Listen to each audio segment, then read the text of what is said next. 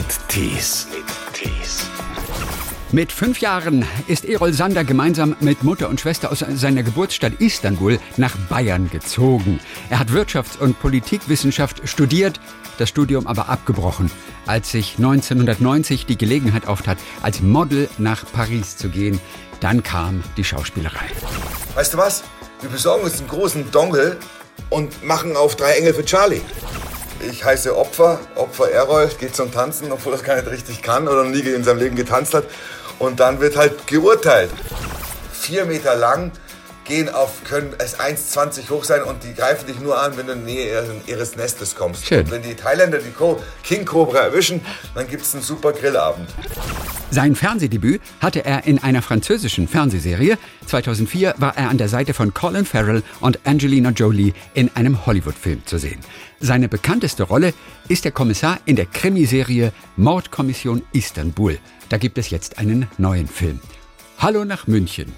Servus, sage ich dann noch. Servus, wie geht's? Servus. Gut, gut geht's. Oktoberfest Gut. ist ja wieder abgesagt. Wie dramatisch ist es für dich? Ja, für viele Menschen sehr dramatisch, für mich ähm, nicht mehr so. Äh, ich bin ja jetzt Ü50 und ähm, die Rollercoaster Drives brauche ich nicht mehr. Also ich merke schon, wenn ich diese großen Dinger fahre, dass mir schlecht wird langsam. Aber vielleicht vermisst du es, auch mal wieder in, in, in, in Tracht zu sein, in den zünftigen Lederhosen. Ja, ja, haben wir ja alle in München und in der Umgebung. Und, ähm, aber es ist im Moment so, äh, wir haben eine Pandemie und wir sollten einfach nur mal einen Schritt zurück machen, um damit dieses Ding endlich weggeht und wir in Ruhe unser Leben wieder führen können, unsere Freiheit genießen können. So, so ein bisschen Freiheit hattest du ja vor kurzem noch mal, als du bei Let's Dance dabei gewesen bist. Das ist ja fast so ein bisschen Freiheit, ne? Da darf man sich ja wieder fast normal bewegen. Oder in dieser kleinen Bubble. Wie fühlte sich das an? Ja, es war schön. Also es war so, das war so wie so eine große Familie mit 300, 400 Leuten und dreimal die Woche ein Corona-Test. Ähm, und äh, naja, aber es, es hat schon Spaß gemacht. War eine riesen Herausforderung und für mich als Schauspieler eine riesen Bereicherung, weil ich meine, jetzt kann ich wenigstens die Grundschritte von ein paar Standardtänzen und das ist gar nicht so schlecht für meine Frau und für mich. Dann können wir beim nächsten Opernball wenigstens Walzer tanzen. Und das Knie hat gehalten?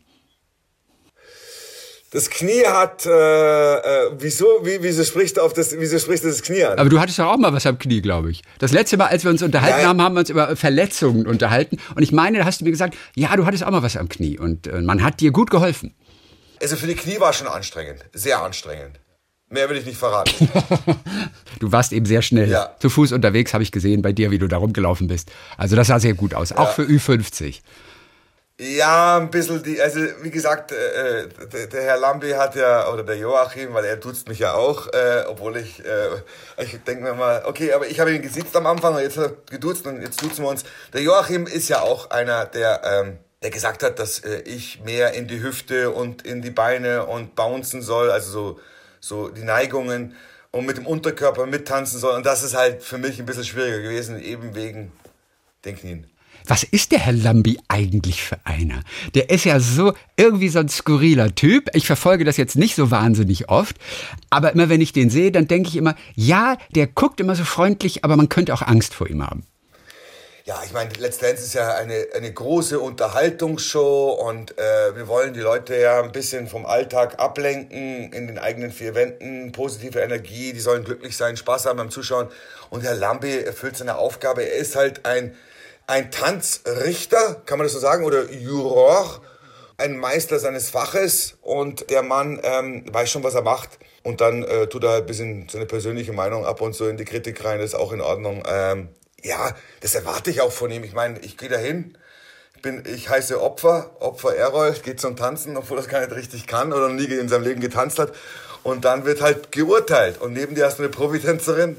Und naja, es hat schon Spaß gemacht. Es hat wirklich Spaß gemacht. Und, und, und es ist eine kleine Familie. Ich habe das auch nie so als Konkurrenzkampf gesehen, sondern ich habe das als Erlebnis gesehen. Und, und, eine, und eine Riesenbereicherung als Schauspieler. Es gibt eine neue Folge von Mordkommission Istanbul. Jetzt im Fernsehen. Hör mal. Yes. Yes. yes, yes.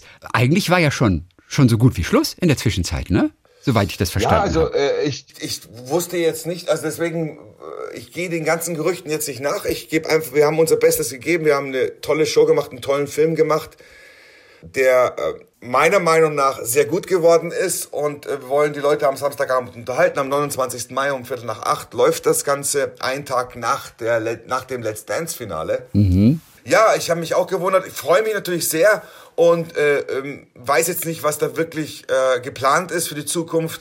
Ich bin für alles offen und äh, bereit, äh, äh da zu sein als Schauspieler, wenn man mich benötigt. Nee, ich dachte, dass 2018 quasi Schluss war.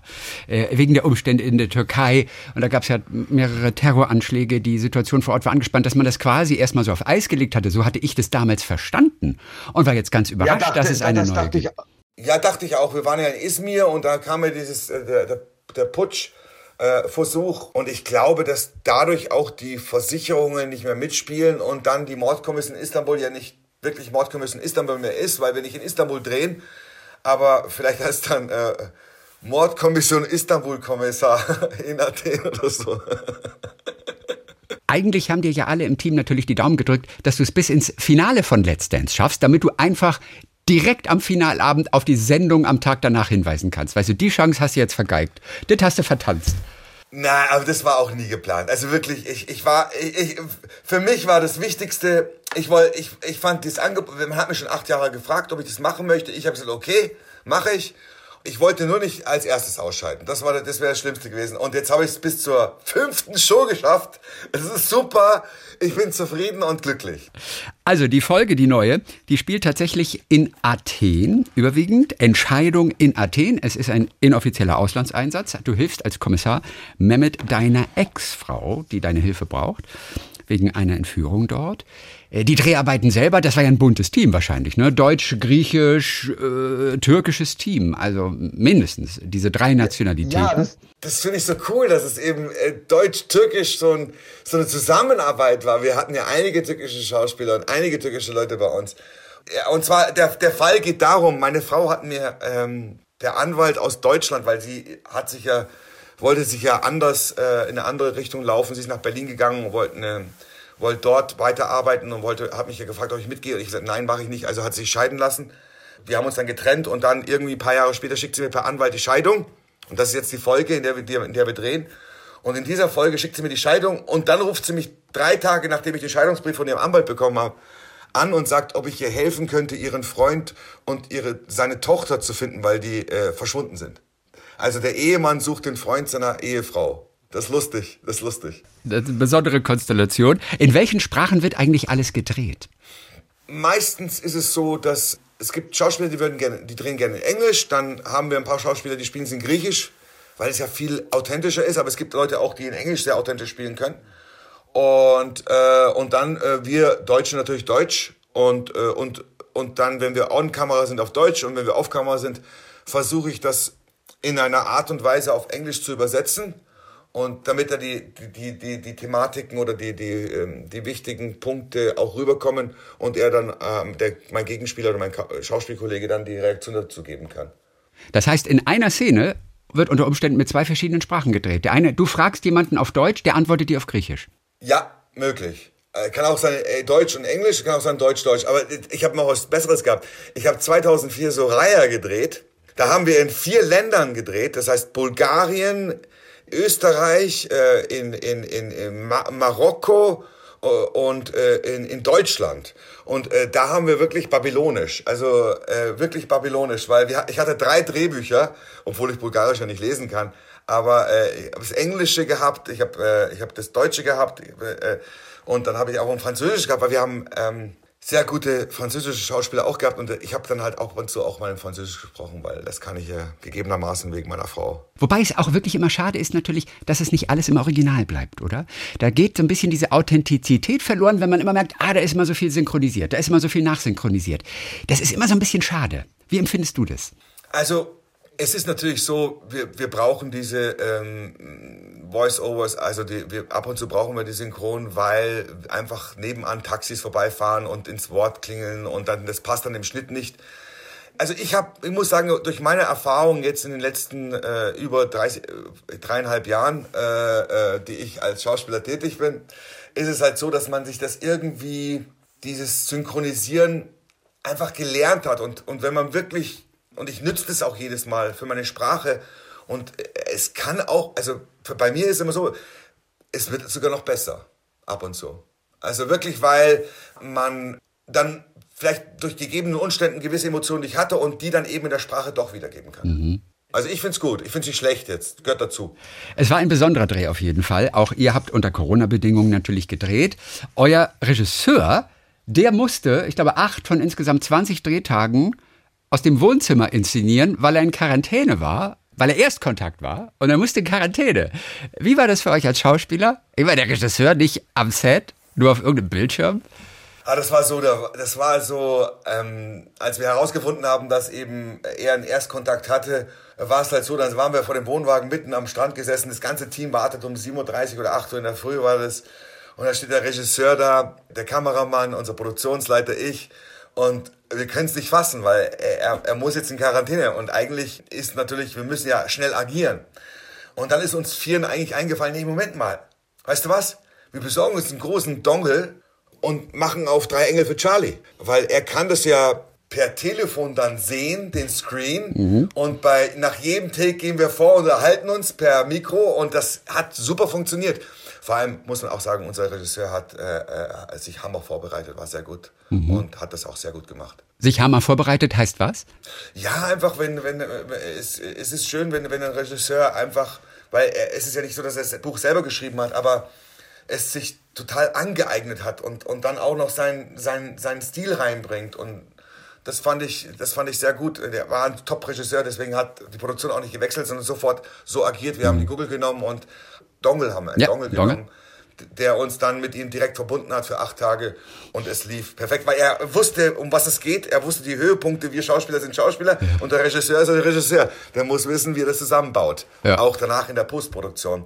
Und deswegen waren wir alle sehr glücklich dass es dann auch so geklappt hat. Hattest du, ich, weil es schon wieder ein bisschen her, dass ich den gesehen habe, hattest du eine Kussszene auch drin? Nee, in dem nee, nicht. du nicht, ne?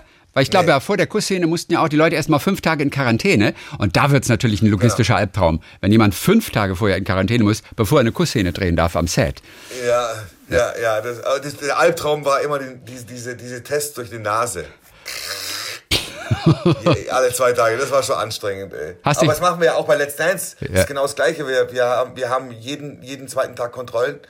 Aber sonst wäre es ja nicht möglich. Wir sind Natürlich. auch froh, dass wir die Möglichkeit haben, eben unsere Unterhaltung für die Menschen da draußen äh, fortzuführen. Hast dich noch nicht daran gewöhnt, dass es bis ins Gehirn hinten durchgestochen wird? Immer wieder, es ist immer wieder anstrengend. Es ist immer wieder anstrengend. Gedreht habt ihr also diesmal in Athen auch. Kanntest du Athen vorher schon? Äh, ich war in Athen zweimal. Okay. Und während meiner Modelzeit äh, richtig großes Shooting gemacht, so 16 Seiten für so ein Modemagazin. Dann war ich einmal kurz dort zu Besuch, aber so, das war jetzt wirklich der Hammer, weil ich war wirklich fünf Wochen am Stück dort, habe Griechenland erlebt. Ich hatte einmal so wirklich drei Tage frei und hatte viele Texte zu lernen und brauchte Ruhe. Mhm. Und dann bin ich mit dem, mit dem Auto auf eine Insel gefahren und durch die Corona-Zeit war da kein Mensch, ja. Also normal sind auf der Insel 5000 Leute pro, pro Tag. Mhm. Ja, da war kein Mensch. Kristallklares Wasser und ich habe meine Texte in der Hand gehabt, meine Texte gelernt. Gibt ja auch, hat man auch, gibt auch so wunderschöne Momente in dem Beruf, wo man so Momente hat, wo es so sehr angenehm ist. und keiner da ist. Ansonsten, ich habe trotzdem gearbeitet. Es war nicht am Strand gelegen, habe nur Sonne getankt, sondern ich habe gearbeitet. ja, natürlich. Text gelernt. Also im Zweifelsfall ist es immer Text lernen. Äh, ist doch klar. Na, es, es, es, war wirklich so. Ne? Ich hatte wirklich, die Woche war vollgepackt mit Texten. Ja. Und die mussten sitzen, weil wenn wir da durch diesen Bazar durchlaufen in Athen und so, da müssen wir eigentlich alle, sollten wir alles, Schauspieler sollten eigentlich sitzen, damit man da keine mhm. Textprobleme oder Texthänger hat oder zumindest so gering wie möglich, damit, damit man das schneller umsetzen kann. Da muss man die Hausaufgaben erledigen und somit habe ich halt, ja, an einem schönen Strand der Corona-Zeit Glück gehabt, äh, äh, die Texte gelernt. Sagte er lächelnd. Sagte er breit grinsend. Also, Aber wirklich, ich habe wirklich gearbeitet. Es war ja, ich, so, ich glaub's ja jetzt, Erol. Ich glaub's beim, beim ja Dreh jetzt. hat man auch, als, als, Hauptrolle hat man am Dreh auch gar keine Möglichkeit, groß Pause zu machen, Nein. weil man ist so involviert, man, man ist, ich bin als Hauptdarsteller auch ein bisschen produktionstechnisch hat man so Interessen und so und dann ist man halt so, da hat man keine Freizeit. Die meisten von uns waren noch nicht in Athen. Du kennst ja auch Istanbul, da kann es ja auch ordentlich chaotisch sein. Gibt es irgendeine Stadt, die dich noch aus der Bahn werfen würde in Sachen Wirrwarr, in Sachen Chaos? Gibt's da irgendetwas? Und du bist es ja immerhin gewohnt, mittlerweile am Starnberger See, die schöne Ruhe und sowas. Also ja, ja, ja, ja, jetzt musst du mal raufdrücken, bist du neidisch. ich hatte ein Glück, habe ein wunderschönes Haus gefunden und das wirklich, freue mich sehr dort zu sein in Starnberg. Ja, also Istanbul hat ja seine, auch seinen Verkehr, den Autoverkehr und den hat Athen auch. Ja. Und zwar richtig. Äh, und es ist, ist ja auch eine Stadt über, ich glaube, sieben Berge, genauso wie Istanbul, riesengroß. Und da kann es bei den Rush Hour schon auf der Autobahn mal so fünf Kilometer Stau sein. Und das ist anstrengend, weil wir als, als, als Team ja, pünktlich zur Arbeit müssen. Ja. Deswegen ist es ganz gut, wenn man um 6 Uhr aufsteht, ab und zu, wir fangen an ab und zu um 7 Uhr. Äh, weil wir haben im Oktober gedreht, also ging die Sonne früher unter und ja. später auf. Also mussten wir schon um 6, 7 Uhr aufstehen, damit wir beim Sonnenaufgang am Set sind. Wir waren nicht nur in Athen, wir waren Nein. überall. Und wenn die Mordkommission natürlich jetzt nicht mehr in Istanbul äh, aktiv sein kann, dann muss sie immer woanders hin, wie in diesem Fall nach Athen. Ich weiß nicht, ob es schon ein nächstes Ziel gibt. Die, ist die nächste Folge ist, ist, ist noch nicht geplant, okay? Ich weiß es noch nicht, aber äh, wenn es passiert, dann würde ich mich auch wieder freuen. Und äh, es sind ja schon immerhin 12 oder 13 Jahre, wo wir die Mordkommission drehen. Oder 2008, 13, 14 Jahre. Ja. Und äh, ja, wenn es klappt, würde ich mich sehr freuen. Denn das letzte Mal, da konntet ihr ja auch nicht drehen. Und da hieß es ja. dann auch erstmal, das war's. Da habt ihr in Thailand dann gedreht. Ne? Das war so eine, eine Doppelfolge in Thailand, wo du, glaube ich, auch schon öfter gedreht hast in Thailand. Ich glaube, da sprichst du sprichst ja. mittlerweile sogar ein bisschen thailändisch, ne? Nein, überhaupt nicht. Nein? Ich kann nur Danke sagen. Ich, äh, okay, nee, also ich kann wirklich kein Thailändisch. Sehr komplizierte Sprache. Okay. Als ihr die Mordkommission da gemacht habt, aber da hast du mit Cobras auch gedreht. Das war besonders, oder? Ja, wir hatten so ein, äh, die, die Mafia-Familie hat so eine Drohung äh, an, an meinen Assistenten mit einer Cobra an seinem Hals, die dann zubeißen könnte.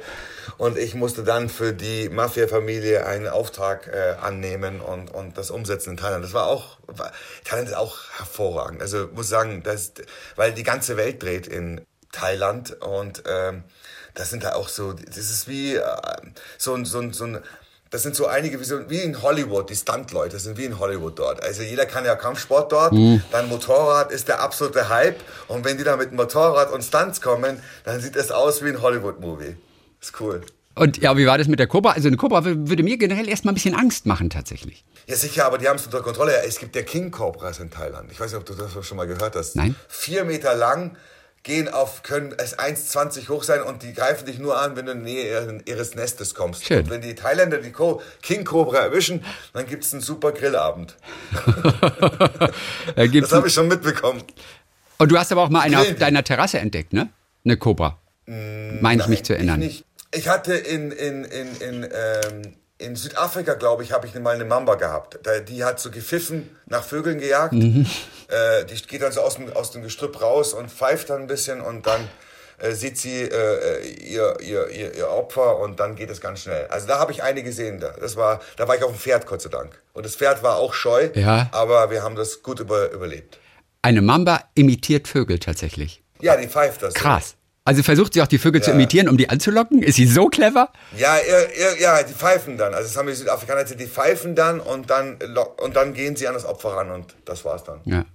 Und ich glaube, der letzte Drehtag damals in Thailand, der war im tiefsten Dschungel und äh, da ist das Wetter, glaube ich, da ist der Himmel, glaube ich, runtergekommen, sodass auch abgebrochen werden musste. Warst du da auch dabei? Da war ich auch dabei, ja. Da, aber das war auch ein besonderes, ja, das war auch ein besonderes Erlebnis, oder? Da denkt man wahrscheinlich, man ertrinkt ja. aus dem Himmel. Ja, ja, ist, ist, aber nicht vergessen, es hat trotzdem noch 27 Grad. Oder Gut, Temperaturen stimmen also. also. also. das ist so ein fröhlicher Regen. Bei uns in Deutschland, wenn es regnet, ist halt richtig kalt. halt. ein fröhlicher Regen. Und ich habe noch gehört von damals, äh, von der Produktion, freitags nach Drehschluss wurde im Team immer so eine kleine Lotterie veranstaltet. Was hast du gewonnen? Ich glaube, ich habe tatsächlich mal gewonnen. mein Gewinn, meine, meine Kiste weiter. Ja, ich habe gewonnen, ich habe gewonnen, ich habe gewonnen. Es ist so, jeder kriegt eine Nummer und jeder, jeder, schmeißt ein bisschen Geld rein und am Ende des Tages, am Freitag, äh, kriegt es die Person. Und ich habe es den ganzen äh, Setaufnahmeleitern gegeben. Okay, gut. ja, äh, logisch, ja, oder? Also, natürlich. Äh, Glück muss man haben, ey. Und wenn wir schon in Erinnerungen schwelgen, ihr habt auch in einem Kloster gedreht. Und es kam ein, ein Abt dort und hat, glaube ich, hat euch gesegnet, hat für euch gesungen. Das war, aber, Da war ich auch dabei. Das war ein besonderer Moment wahrscheinlich, oder?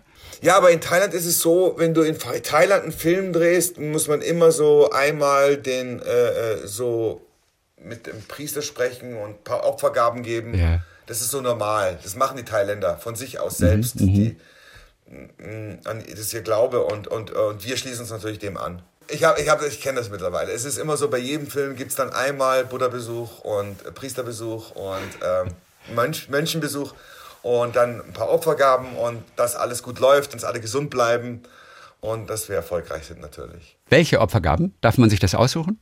Ja, da gibt's also es gibt so Blumen, die angefertigt sind, die kann man vorher kaufen, ja, und dann ablegen. Und dann gibt's natürlich, äh, äh, man kann natürlich auch äh, dem, dem, dem Mönchen eine Geldgabe geben, weil die leben ja von nichts, ja. Ja, ja. Und äh, ja, also es ist halt so Opfergaben halt. Opfergaben halt. Ja, So. oder, oder so, äh, oder, oder Geschenke, oder ich weiß nicht, wie man das nennt. Das ist, ich will jetzt keine Beleidigung. Ja. Also, das sind so, das sind nicht so, so, so Geschenke einfach. Mhm. Ich weiß es nicht, wie man es nennt, also auf Thailändisch. Gut. Da war ich ein bisschen faul, dazu zu hören, wie das genau heißt. Was hast du deiner Frau aus Athen eigentlich mitgebracht? Bringst du mal was mit nach Hause? Ein, aber, ja, klaro, ein, ein kleines ähm, Bonjuk. Äh, Gibt es auch in der Türkei diese blau, äh, diese blauen äh, Steinchen, diese Glassteinchen, diese Augen, die, die man, diese türkisblau und dunkelblau ja, und weiß sind die. Und das habe ich mir mitgebracht. So ein Auge, so auch so ein Glücksauge. Ein Glücksauge. Das heißt, äh, ja, das ist so, dass, das, dass es das Böse weghält. Also, dass man, das passt auf dich auf, Gut. dieses kleine Kettchen. Hat ja auch gut geklappt in letzter Zeit, ne? Ja, ja. Hat ja auch gut geklappt. Ja. Die, na, ist doch schön, ist doch alles wieder. Bei Sanders ist doch alles wieder, lese ich nur in der Zeitung, ist alles wieder in Ordnung. Sanders sind wieder im siebten Himmel. Hier, muss man erstmal schaffen. Ja, wir, ja, wir sind glücklich, wir sind glücklich, wir sind glücklich, wir sind sehr glücklich, alles läuft, äh, Familie ist glücklich, Kinder sind glücklich, Ja. äh, jeder hat mal eine Krise. Ja. Bei uns war sie halt spektakulär, äh, spektakulär aber alles läuft. Alles läuft wieder im normalen Gang. Super. Gerade nochmal die Kurve gekriegt hier. Schön. Ja. So, Mordkommission Istanbul. Da gibt es jetzt einen neuen Film. Entscheidung in Athen. Und ich sag bis die Tage. Herzlichen Dank fürs Interesse und ähm, liebe Grüße an euch. Tschüss, bye bye. Grüß nach Bayern. Ciao, Servus. servus, servus ciao, merci, servus, da waren Baden, ciao. SWR 3. Talk mit Tees.